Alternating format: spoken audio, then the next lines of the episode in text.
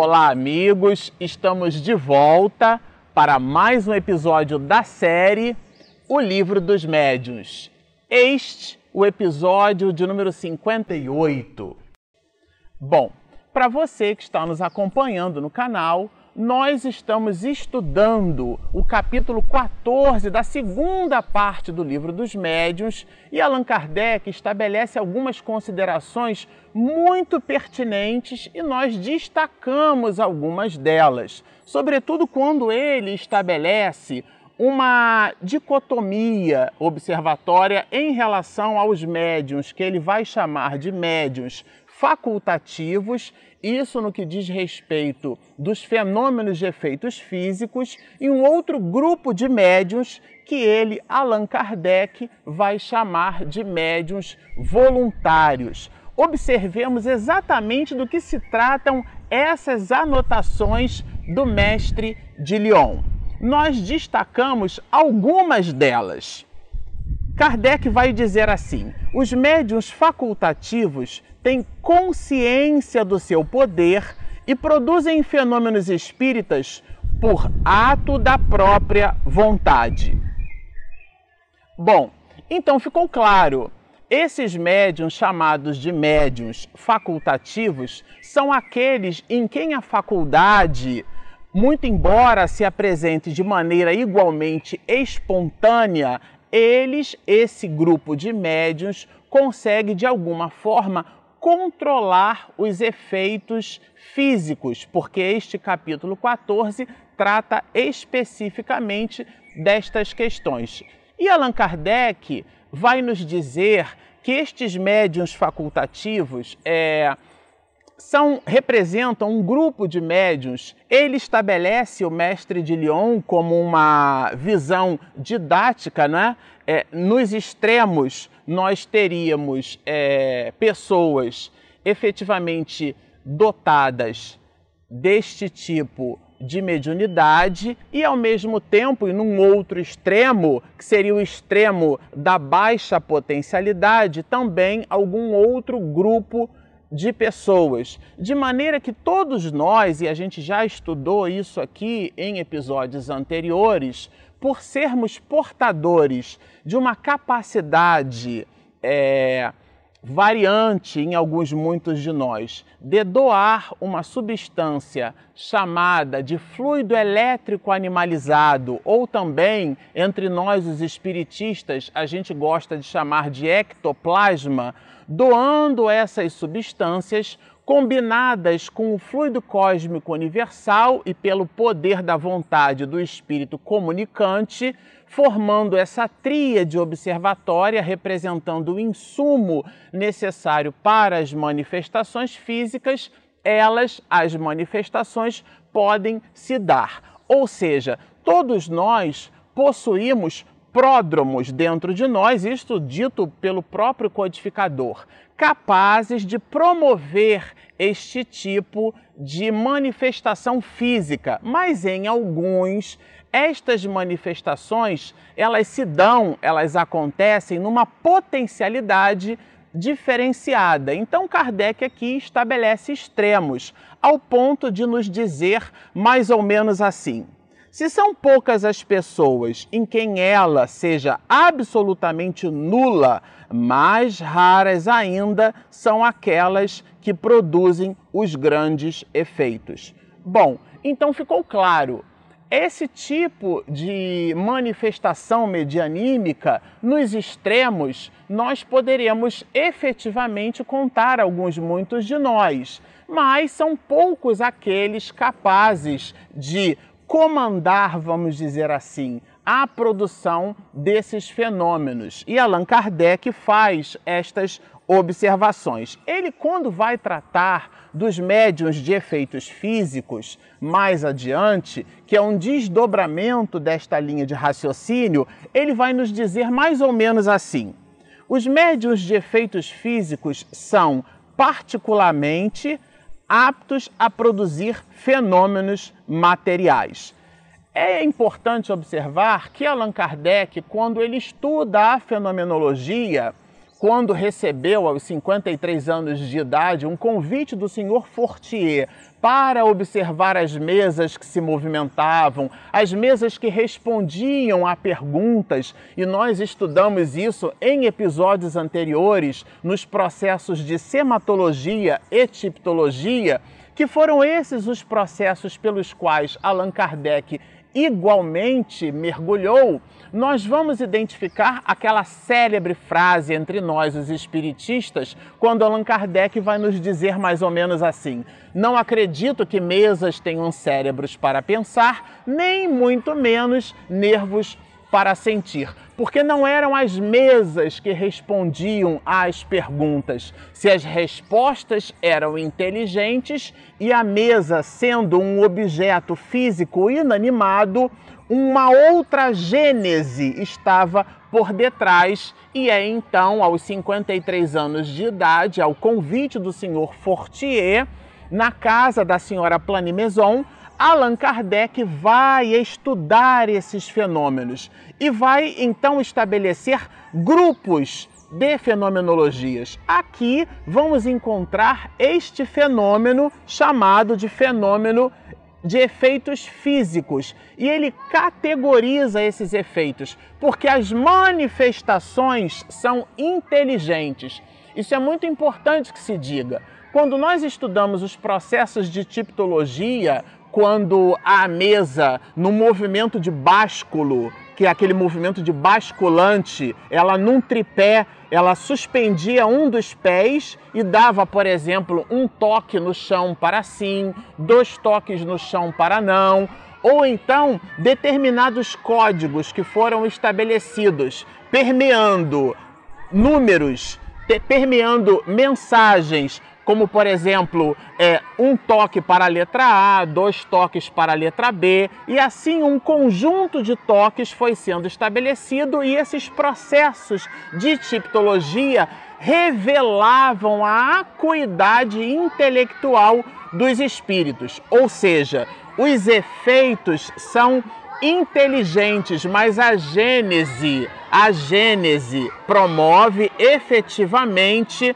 a revelação de que são espíritos que se comunicam.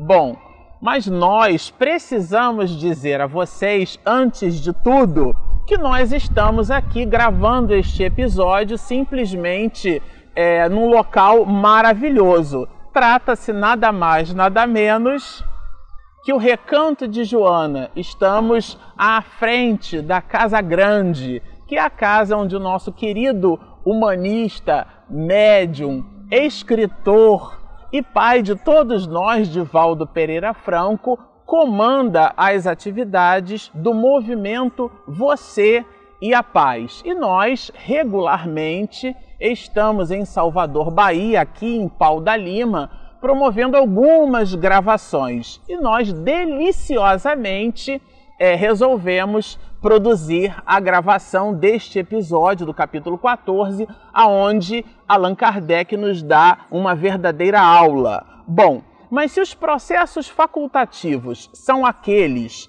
é, exercidos dentro de uma movimentação comandada pelo próprio médium, esse médium de efeitos físicos, nos voluntários é um pouco diferente a manifestação física ela se dá à revelia do próprio médium. Em episódios anteriores, nós estudamos juntos o fato de que alguns efeitos físicos, quando se dão numa residência, os espíritos podem retirar aquele tônus de ectoplasmia num, simplesmente num vizinho. Não significa que o efeito físico, em sendo produzido na residência, tenha que necessariamente ter um médium de efeitos físicos na mesma residência. Às vezes o espírito se utiliza das cercanias, ali num raio de distância de uma certa proximidade,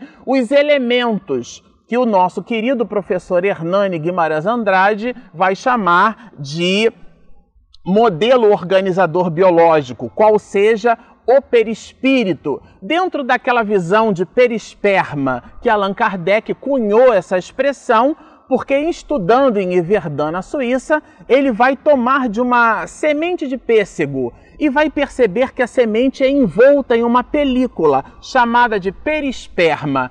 Este modelo organizador biológico, ou perispírito, vai produzir e vai potencializar a utilização desta substância chamada ectoplasma e por ela os espíritos combinando com o fluido cósmico universal e com a sua potência, com a sua vontade, eles vão então movimentar determinados objetos, produzindo esses fenômenos classificados aqui como fenômenos de efeitos físicos. Então, temos dois grupos. Um grupo de fenômenos cujos médios são chamados por Allan Kardec de facultativos, eles possuem senioridade, vamos dizer assim, eles conseguem comandar a execução do fenômeno, e um outro grupo de espíritos, ou melhor, de médios, que não comandam a execução dos espíritos à produção de efeitos físicos. Bom, mas aqui Allan Kardec estabelece para nós, ele pontua para nós algumas questões relacionadas a esse tipo de manifestação. Uma coisa que ele vai citar para nós é que estes processos não representam uma patologia, isto é, não é uma doença. O médium, é, esse efeito, esta faculdade medianímica, não tem nada que ver com processos patológicos. Ele se posiciona assim nesse item porque, em alguns muitos casos, algumas pessoas revelam algum tipo de patologia. Nós até observamos no Pinga Fogo de 1970, aonde Chico Xavier, em TV aberta, durante mais de três horas, responde perguntas da plateia e perguntas que eram feitas por telefone àquela emissora de televisão à época. E o Oceano teve um trabalho hercúleo de é, resgatar fragmentos destes processos. E uma pessoa, porque Chico Xavier apresentasse uma doença, uma patologia né, nas suas vistas, ele era portador de catarata, ele inclusive faz uma brincadeira, ele dizia que era bígamo, porque possuía a senhora angina e a senhora Catarata, Chico Xavier à época. Bom, mas aí o repórter fez uma pergunta buscando uma inclinação de que as pessoas que conviviam com Chico Xavier eram também e igualmente portadoras de patologia nos olhos. E aqui Allan Kardec vai dissipar este tipo de raciocínio, qual seja, ele não possui nenhuma fundamentação doutrinária. E é o próprio codificador que vai nos falar que a doença, quando a pessoa a possui, não carrega nenhum vínculo direto com esta possibilidade de doando determinadas substâncias, ou doando ectoplasma, ou doando um, de, um determinado, uma determinada condição vibratória à produção dos efeitos físicos, que isto definitivamente não está associado à patologia, são coisas completamente distintas. Mas Allan Kardec, ele aprofunda ainda mais o bisturi dentro destes processos, dentro desta análise. Ele vai nos dizer que a manifestação, muito embora é, nós as estejamos classificando como de ordem física, de verdade as manifestações, qual seja o resultado destes processos, é de ordem moral. Então, quando o espírito se comunica através de um processo de tipologia, o mecanismo que ele utiliza pode ser considerado um mecanismo físico, mas a mensagem que o espírito transmite é de ordem moral, de cunho moral, e é ela a mensagem que deveremos nos ater. Porque estes processos de efeitos físicos, eles nos impressionam bastante. Então, às vezes, a pessoa descasca a banana, joga a banana fora para comer a casca. O que é que significa isso? Ela fica muito mais impressionada com os efeitos físicos provocados por este tipo de mediunidade do que exatamente o teor da mensagem que é propagada pelo espírito usando aquele mecanismo como uma espécie de conduto. Então Allan Kardec vai nos dizer que a manifestação ela é de ordem moral e acrescenta-nos o codificador a seguinte observação: Entretanto, se houvesse um ponto mais de discernimento, muitos teriam raciocinado ao queimarem corpos supostamente possuídos pelo demônio, que não queimavam o diabo.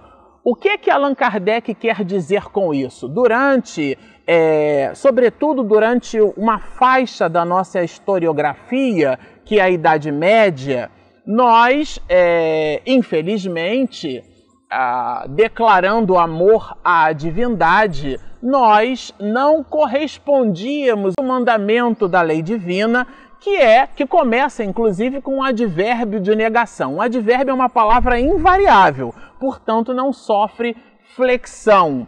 Não matarás. Mas nós, infelizmente, buscando muito mais a projeção do ego por sobre o entendimento das escrituras, nós considerávamos à época estas manifestações como sendo manifestações demoníacas. E nós sabemos tratar-se de médios, mas na Idade Média não tínhamos condição de classificarmos-nos dentro destes mesmos preceitos. Então aqui Allan Kardec vai dizer que o que efetivamente o que se queima é o corpo, porque a mediunidade ela está no espírito, cuja predisposição é sempre orgânica.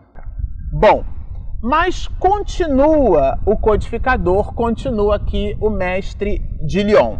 Ele vai falar, Allan Kardec, de uma certa necessidade, mesmo sendo esses, essas manifestações de ordem física, ele vai colocar uma necessidade de ascendência moral do médium por sobre o espírito que se manifesta. Então ele vai nos dizer que mesmo nos casos em que a manifestação medianímica ocorre à revelia do médium, o médium deve, pelo seu comportamento, buscar sintonizar com espíritos benfazejos, porque nós já estudamos em episódios anteriores que existe um certo é, uma certa informação por nós permeada dentro do meio espiritista de que os espíritos, somente os espíritos inferiores, são aqueles que se comunicam dentro de processos de efeitos físicos.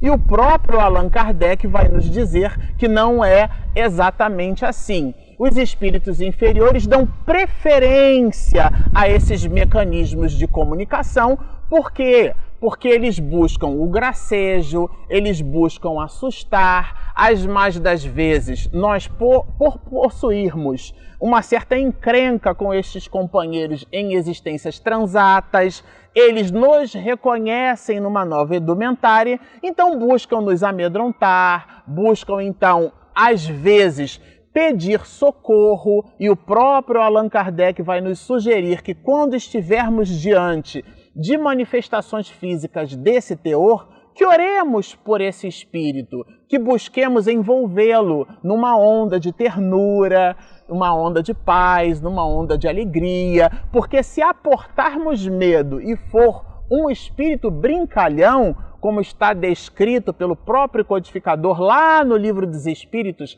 entre as questões 100 a 113, onde ele estabelece 10 classes em três grandes ordens, e vamos encontrar ali os espíritos galhofeiros, zombeteiros. Se for esta a classe de espíritos no grupo da terceira ordem, esses espíritos certamente vão querer continuar produzindo aqueles fenômenos porque têm o objetivo de nos assustar, de nos amedrontar, de se vingar de alguma forma, mas também podem ser é, espíritos amigos que estejam buscando nos chamar a atenção como o que aconteceu com o próprio Allan Kardec quando estava escrevendo a obra O Evangelho segundo o Espiritismo, e num determinado capítulo, um espírito amigo dele se serve de uma manifestação física, porque ele inclusive vai confrontar o que aconteceu com Amélie Boudet, a sua esposa,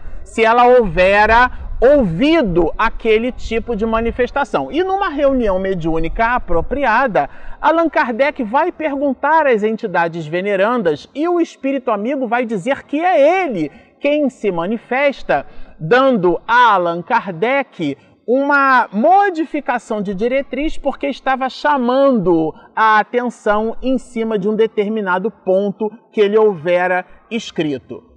Bom, como vocês observam então, estes processos não se dão única e exclusivamente por espíritos de classe inferior. Eles podem, e na maioria das vezes se dão, por estes mesmos espíritos de classe e ordem inferior, mas pode acontecer que espíritos nobres, entidades amigas, espíritos que chamamos espíritos superiores, que correspondem àquela segunda ordem em O Livro dos Espíritos, o desejo, a compleição para o bem e porque simplesmente se manifestam com o objetivo de promover, de propagar, de espargir a bondade, eles podem se servir destes mecanismos que estão em a natureza, não são sobrenaturais. Camille Flammarion, em Deus da Natureza, vai nos dizer que nada é sobrenatural, porque nada está sobre a natureza. Tudo está em a natureza. Então, estes espíritos superiores vão se servir de mecanismos da própria natureza para então dar-nos um recado, chamar-nos a atenção e, sobretudo, nos fazer refletir da imortalidade da alma. Né? Bom, mas aqui Allan Kardec vai trabalhar, quando nós é, estudamos os aspectos dos, dos médiuns facultativos e voluntários, algumas observações para o médium, para que ele tenha senioridade sobre o comando destes mesmos processos. Olha o que vai nos dizer Allan Kardec. Geralmente são de ordem inferior os seres invisíveis que revelam sua presença por meio de efeitos sensíveis. E esses espíritos podem ser dominados pelo ascendente moral do médium. É este ascendente que devemos procurar adquirir. Então ficou claro o fato da manifestação medianímica acontecer à revelia do próprio médium não significa que isso seja uma constante durante toda a sua vida. Ele, o medianeiro, porque é uma ponte, é um intermediário, daí o nome que vem do latim medium ele funcionando como intermediário entre a realidade espiritual e a realidade material, deve comandar o que vai permeado por esta mesma ponte, qual seja as suas possibilidades medianímicas.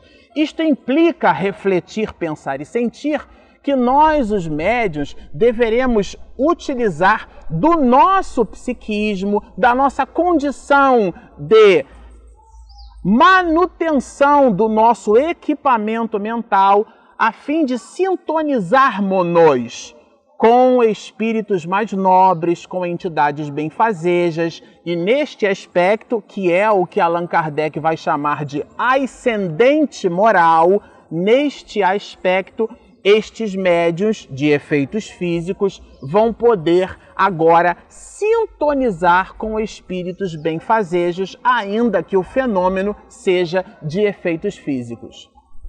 Bom, mas coloca aqui o mestre de Lyon algo igualmente importante para as nossas reflexões. Vocês observam que esse material é denso, ele é cheio de observações importantes para o nosso estudo e para a nossa reflexão. Mas nós destacamos, dentro desses processos de ascendente moral, que ele fala né, do médium natural, que é esse processo involuntário que ele ocorre naturalmente, e do médium facultativo, que é um processo voluntário ele estabelece algumas receitas. O que se deve fazer é estimular o médium a produzi-los à sua vontade, impondo-se ao espírito. Então ficou claro: o médium é sempre o responsável pela comunicação que produz. Bom, nós vamos ficando por aqui. Como vocês observam, é um material muito rico, maravilhoso da vontade da gente continuar falando sobre o tema, sobretudo pelo espaço onde nos encontramos, né? Em frente aqui à Casa Grande, onde mora o nosso querido Divaldo Pereira Franco, nesse espaço maravilhoso, arborizado, cheio de, de animais, de aves cantando, né? Então a gente gostaria de ficar comunicando com vocês. Mas eu tenho aqui o nosso Cronos, o deus Cronos, que é a minha esposa, Regina Mercadante que não me deixa passar do tempo. Fica o convite para que vocês continuem estudando conosco. Se você ainda não se inscreveu, inscreva-se no nosso canal, Marcelo Shoa Oficial. E nós temos também um aplicativo que é gratuito, disponível na Google Play e na Apple Store. Chama-se Espiritismo e Mediunidade, que é o nome do nosso projeto. Portanto, baixem o nosso app, sigam-nos e muita paz.